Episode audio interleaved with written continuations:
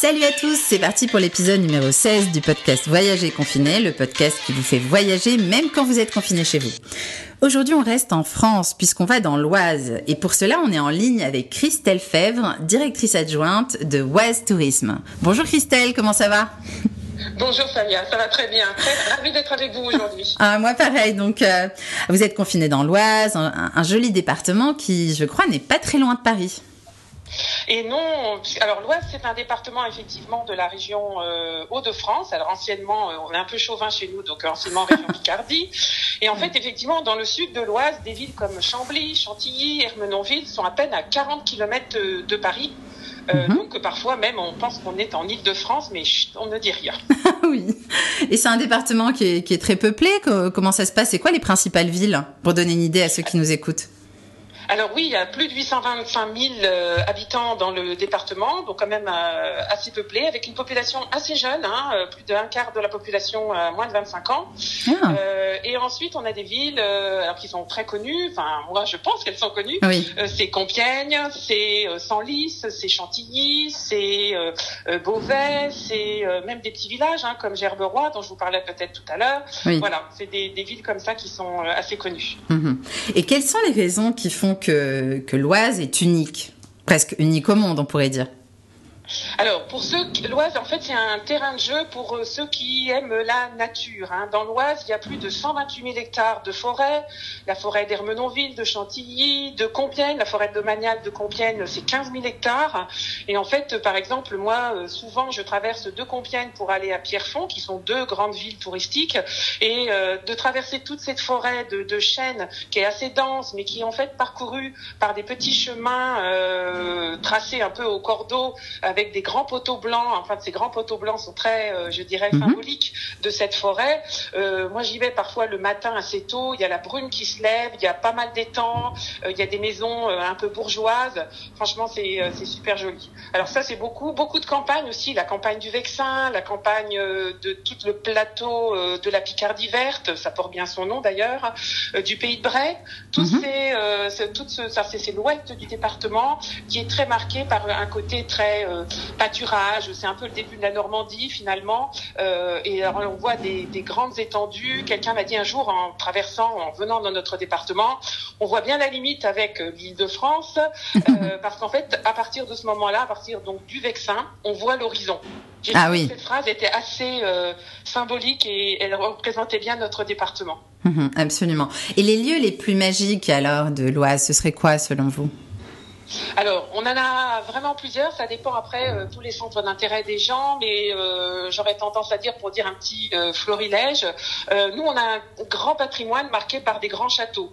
En fait, mhm. il faut savoir que notre proximité de Paris, bien évidemment, faisait que Napoléon Ier, Napoléon III, les princes de Condé, etc., etc., sont venus dans l'Oise. Donc, ils ont séjourné au palais de Compiègne, les princes de Condé à Chantilly. Donc, tout ça, ce sont quand même des lieux magiques, puisqu'on a des grands châteaux, comme le château de Chantilly, qui possède le musée Condé, qui est un des plus grands musées, enfin par exemple, c'est le second musée euh, après le Louvre en matière de peinture euh, d'une mhm. certaine époque, euh, mais aussi des, des, des, très beaux villages comme comme Saint-Jean-au-Bois, comme Gerberoy, comme Pierrefonds. Alors Pierrefonds, c'est un petit village, un petit bourg avec son château, le château de Pierrefonds, marqué par Napoléon Ier.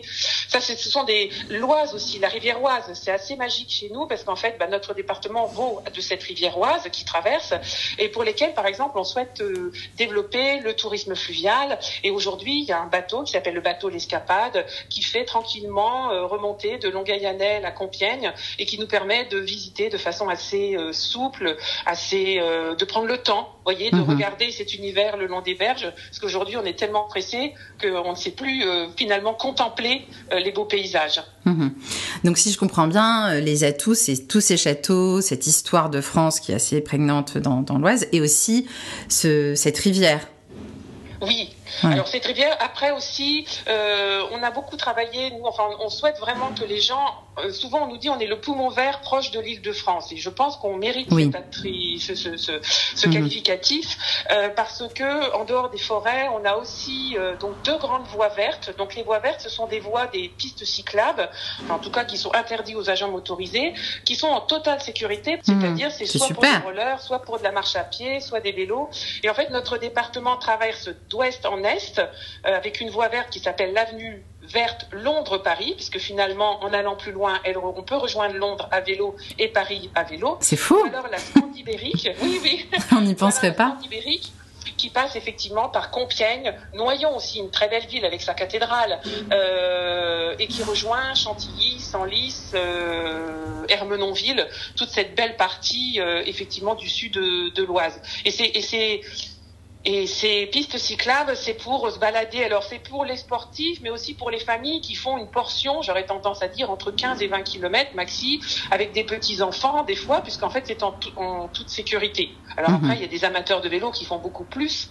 Et évidemment, euh, on pratique aussi le canoë-kayak chez nous. En fait, de Beauvais à, euh, à Mouy, voire même jusqu'à Montataire, on a euh, finalement une rivière qui s'appelle le Terrain. Et en fait, la pratique du canoë-kayak est tout à fait possible. Donc c'est très actif chez nous. Tout mhm. ce patrimoine, euh, c'est vrai que c'est euh, c'est aussi du patrimoine naturel. Vous voyez, on mhm, s'enrichit de culture, mais on s'enrichit aussi de, de, de, nature, de verdure, euh, voilà, pour mhm. découvrir des choses. On a aussi développé, par exemple, la sylvothérapie en forêt de Compiègne. Alors effectivement, on pourrait dire que c'est un peu une mode, mais moi je pense pas. Moi je pense qu'à un moment donné, en dehors de, de, de, de tout euh, concept intellectuel, c'est vraiment reposant de faire ces marches au, au ralenti. Qu'est-ce que la sylvothérapie? Parce que je pense qu'il y a des gens qui nous écoutent qui ne savent pas vraiment ce que c'est. Est-ce que vous pouvez préciser? Alors, ben, Silvo, ça vient de, du mot arbre. La thérapie, c'est se soigner. Mhm. Donc, en fait, c'est une façon de, de, de, se retrouver, de se soigner. Alors, bien sûr, de se soigner peut-être de son stress, par exemple, ou d'une d'un côté trop énervé. Euh, mhm. on soigne pas des maladies graves, hein, bien sûr. Mais c'est vrai que euh, cette, le fait de se re, de repartir à cette à la découverte des arbres, de, de comprendre euh, peut-être même euh, cette nourriture végétale hein, qui parfois mhm. aujourd'hui fait un peu la mode. Euh, alors on va jusqu'à faire des câlins entre mhm. guillemets aux arbres. Bon ça c'est peut-être euh, si si on se sent vraiment porté. Et s'il y avait un site méconnu, surprenant peut-être à mettre en avant dans l'Oise pour vous, ce serait quoi? Eh ben, je continuerai sur cette, euh, sur toutes ces petites pépites. Pour moi, c'est très très important parce qu'en fait, je trouve qu'aujourd'hui, euh, de, découvrir euh, tous ces lieux où finalement il y a une vraie activité, où on retrouve aujourd'hui un métier, une époque, c'est vraiment des pépites qui méritent d'être ben, visitées. Et en fait, il y a une autre, un autre site dont je voudrais parler, c'est le Moulin de la Brosserie. Ce Moulin de la Brosserie, c'est un moulin qui est installé près de Saint-Félix, donc assez près de Beauvais, à l'ouest de à l'est de Beauvais.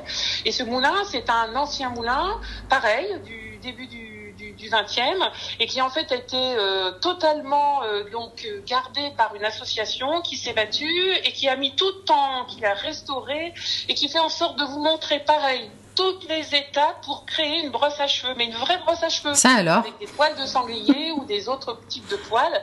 Et en fait, on vous explique du, bah, du bout de bois jusqu'à jusqu'au produit fini. Et, et, et ces pépites, moi je trouve ces sites qui sont pas assez connus, je trouve ça euh, dommage, Oui, bien sûr, il faut, il faut les faire connaître. Et c'est bien d'en parler à l'occasion de ce podcast.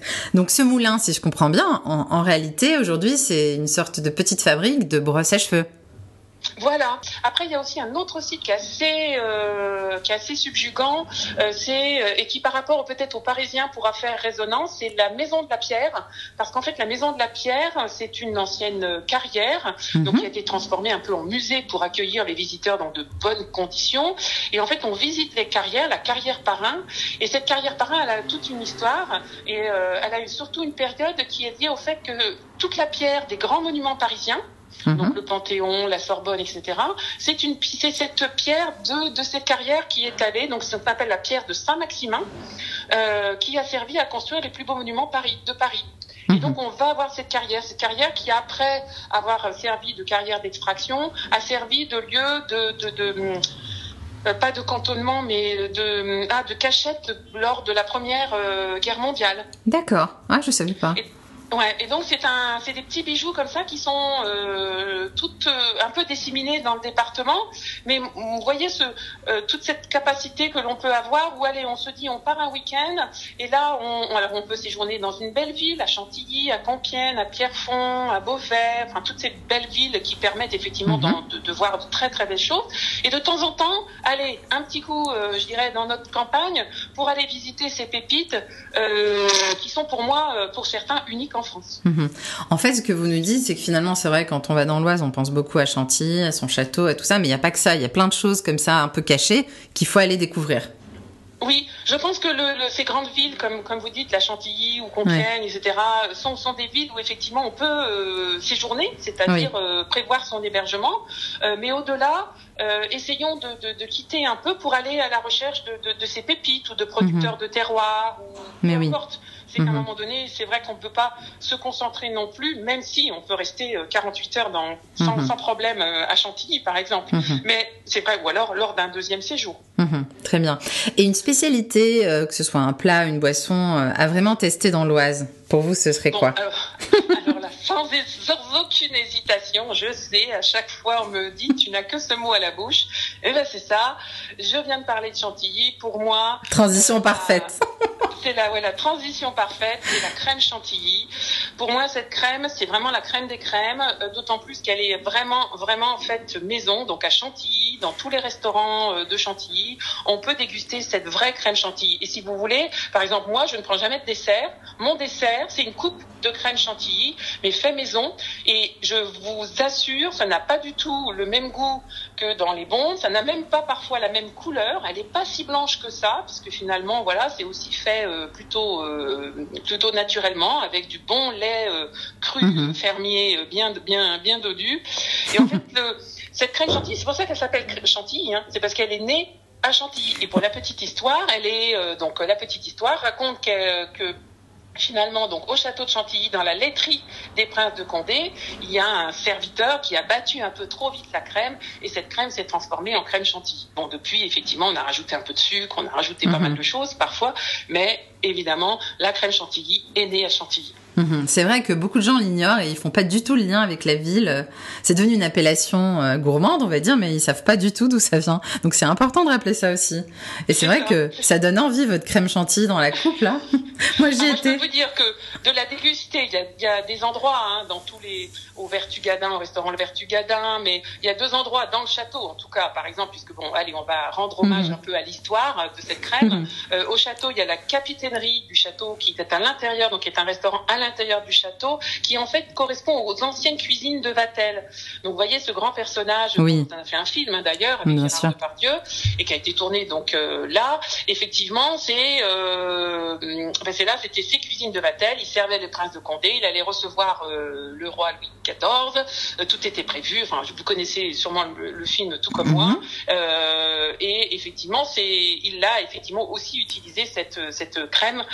donc ça, ça se déguste là. En plus, parfois, euh, à selon des époques, ils font des démonstrations de montage et de fouettage de crème chantilly. Mhm. Et euh, il y en a également donc dans le parc du château. Là, c'est au goûter champêtre euh, chez les deux, deux, deux sœurs euh, formidables, avec mhm. un accueil génial. Laure et, et ah, j'ai perdu le prénom de la deuxième, c'est pas mhm. grave. La famille Duda et cette famille Duda fait aussi alors manger avec des fraises ou avec du pain d'épices je vous invite à, déguster ainsi. Vous en souviendrez. Ça donne envie. Et une tradition insolite alors dans l'Oise?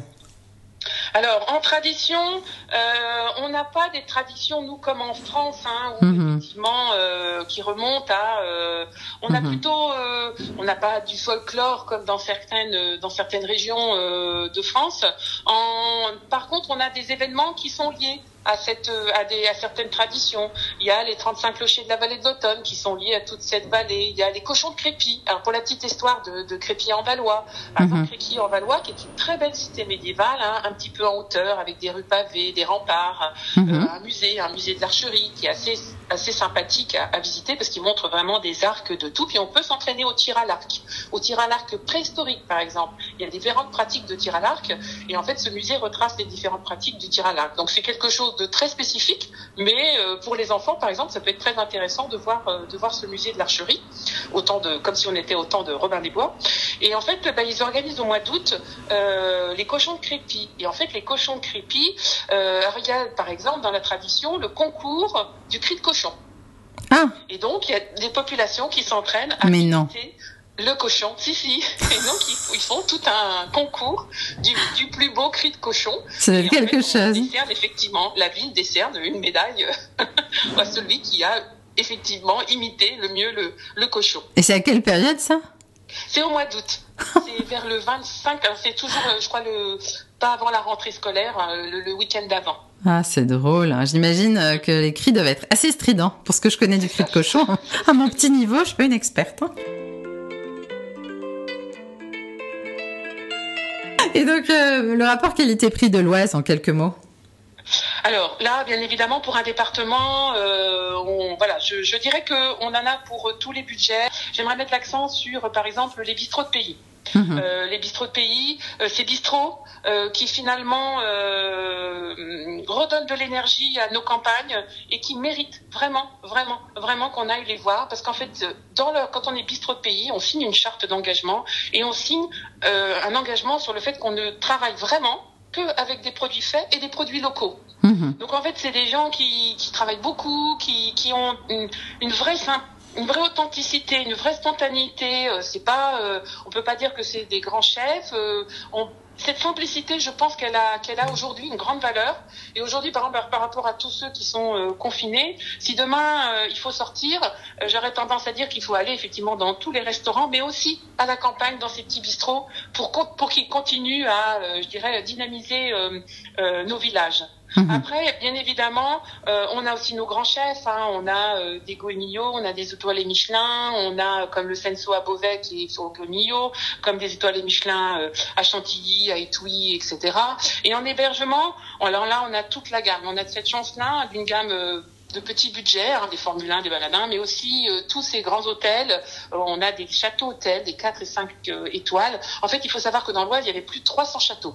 Ah, quand même. Pareil, parce qu'en fait, si proche de Paris, On venait, euh, les grands magnats, les grands entrepreneurs, euh, les, les, Mhm. les, les princes, les surintendants, etc. Ils ont tous eu des petits châteaux euh, dans l'Oise. Et en fait, ces châteaux, bah, des compagnies hôtelières les ont repris et euh, bien évidemment les transforment en des 4 ou 5 étoiles euh, pour lesquels, alors là, c'est sûr, euh, alors on vit effectivement dans un 5 étoiles, euh, dans un univers un peu luxueux, euh, mais des fois ils font des bonnes, euh, des bonnes, je dirais, euh, packages, des bons packages pour les week-ends. Et en fait, on peut vraiment être dans des environnements très privilégiés, très protégés, euh, avec une belle gastronomie, et aussi toutes ces chambres d'hôtes. Mhm. Alors les chambres d'hôtes et les gîtes, chez nous, on en a vraiment, vraiment de très belles, des chambres d'hôtes de charme, des 3, 4, 2, 4, 5 épis, pour lesquelles, pareil, c'est une vraie coupure par rapport au quotidien. Moi, par exemple, je voudrais vous parler du moulin de l'Ortille. C'est Mhm. un petit ancien moulin euh, qui est euh, qui est donc dans la forêt de Compiègne. On parlait tout à l'heure de se détendre. C'est une vraie bulle pour respirer, pour Oui. faire, euh, pour se mettre dans son cocon avec sa famille ou son amoureux. Euh, Le moulin, il est niché en plein cœur de la forêt de Compiègne, hein, vraiment en plein cœur. C'est un ancien moulin du 18e. Euh, quand on arrive, alors on passe un grand portail en fer forgé, puis en fait on va au bout du chemin et là on voit la belle euh, la belle bâtisse, si je peux me permettre l'expression.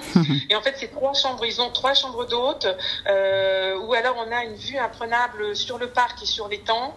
Et là, je peux vous dire que entre le, le, le, le chuchotement des oiseaux, euh, euh, le, parc, le jardin, le barbecue, la terrasse, le salon, euh, franchement, euh, je pense qu'on peut effectivement se dire qu'on va avoir un séjour très réparateur. Et est-ce que vous avez une idée du prix à peu près en moyenne d'une nuit pour deux Ah. personnes? Oui, c'est entre 85 et 100, 100 euros. Oui, c'est vraiment. pour ça, on peut déjà avoir de très belles euh, chambres d'hôtes. Alors, je parle en chambre d'hôtes. Hein. Ouais, ouais. Après, dans une hôtellerie, il faut peut-être compter un petit peu plus, entre 120 et 140 euros pour Mhm. une nuit, avec Mhm. le petit déjeuner. Mhm. Après, selon, franchement, selon, euh, il y a vraiment toutes les gammes. Non, c'est assez abordable, hein, franchement, pas loin de Paris. Euh, C'est intéressant en pleine nature, c'est des paysans. Je trouve que c'est un bon rapport qualité-prix. hein. Donc, Donc, euh, des petits cadeaux qu'on peut s'offrir. oui. Et euh, est-ce que vous avez une autre adresse coup de cœur, peut-être? Alors, je vous parlerai de mon autre adresse, euh, peut-être parce que j'en ai pas parlé, je trouve que c'est très bien, c'est euh, le logis de Gerberoy, c'est le village de Gerberoy. Ça, c'est un beau village, classé parmi les plus beaux villages de France, avec euh, qui est surnommé le village aux mille rosiers. parce qu'en fait, au mois de juin, alors c'est la meilleure époque pour y aller, au mois de juin ou début juillet, il y a des rosiers partout, pareil, des ruelles pavées, des petites maisons en pan de bois, elles sont roses, elles sont rouges, elles sont vertes, il y a des puits, il y a une grande plaine à perdre de vue. Et en fait, le logis de Gerberoy, c'est la seule chambre d'hôte qui est à Gerberoy, qui est tenue par Céline et, Olivier. Et c'est cinq chambres décorées avec vraiment euh, beaucoup de goût, euh, du vert, du rose. Ça surplombe parfois le, le, le, jardin. Et il y a une suite formidable euh, qui est en forme de cathédrale, par exemple. Enfin, c'est moi, je trouve que ça mhm. ressemble à ça, parce que ça fait plus de 6 mètres de hauteur. Mhm. Et en fait, voilà. Pour aller dans l'Oise, déjà, comment on fait? Alors pour aller dans l'Oise, de toute façon, c'est assez facile. Autoroute A1 pour le pour l'est, autoroute A16 pour euh, pour venir plus tôt vers Beauvais, Pays de Brège, Gerberoy, tel que je le disais. Et puis ensuite euh, des gares assez faciles hein, qui se prennent à la gare du Nord. Donc là, on peut aller en train à Compiègne, on peut aller en train à Chantilly, on peut aller en train à Beauvais. Toutes ces villes sont bien desservies. Euh, et par la route, bon bah c'est je vous dis avec deux autoroutes à partir de Paris, euh, mhm. la RN31, tout c'est facile, ouais. Mhm. Et puis ensuite pour avoir des informations, eh ben il y a notre notre site internet oise tourisme en un seul mot.com.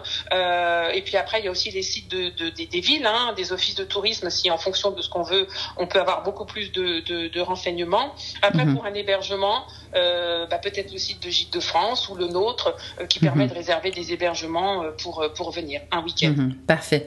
Merci beaucoup Christelle Fèvre pour ce super podcast sur le département de l'Oise. et je suis sûre qu'il y a beaucoup de Parisiens et, même de provinciaux qui vont se dire bien faire un tour là-bas après le confinement. Et c'est vrai que ça donne envie hein, de s'aérer un peu chez vous et de se cultiver aussi parce qu'il y a beaucoup de patrimoine, comme vous l'avez bien rappelé. Alors je vous souhaite un bon confinement et puis à bientôt alors. À bientôt. Au revoir. Au revoir. Et voilà, ce podcast est terminé. J'espère que ce voyage virtuel vous a plu. Et n'oubliez pas que vous pouvez retrouver tous mes podcasts voyages sur ma chaîne de podcast, les Podtrips de Salia, disponible gratuitement sur soundcloud.com, Google, mais aussi toutes les plateformes de podcasts comme Spotify, Apple Podcasts, Podcast Addict et Google Podcasts. Sans oublier bien sûr mon site de voyage 1001découvertes.com, 1001 en chiffres, où vous pourrez aussi trouver beaucoup de photos et de vidéos de voyage qui illustrent ces podcasts voyage. Merci de votre écoute et à très bientôt. Bye bye, prenez soin de vous.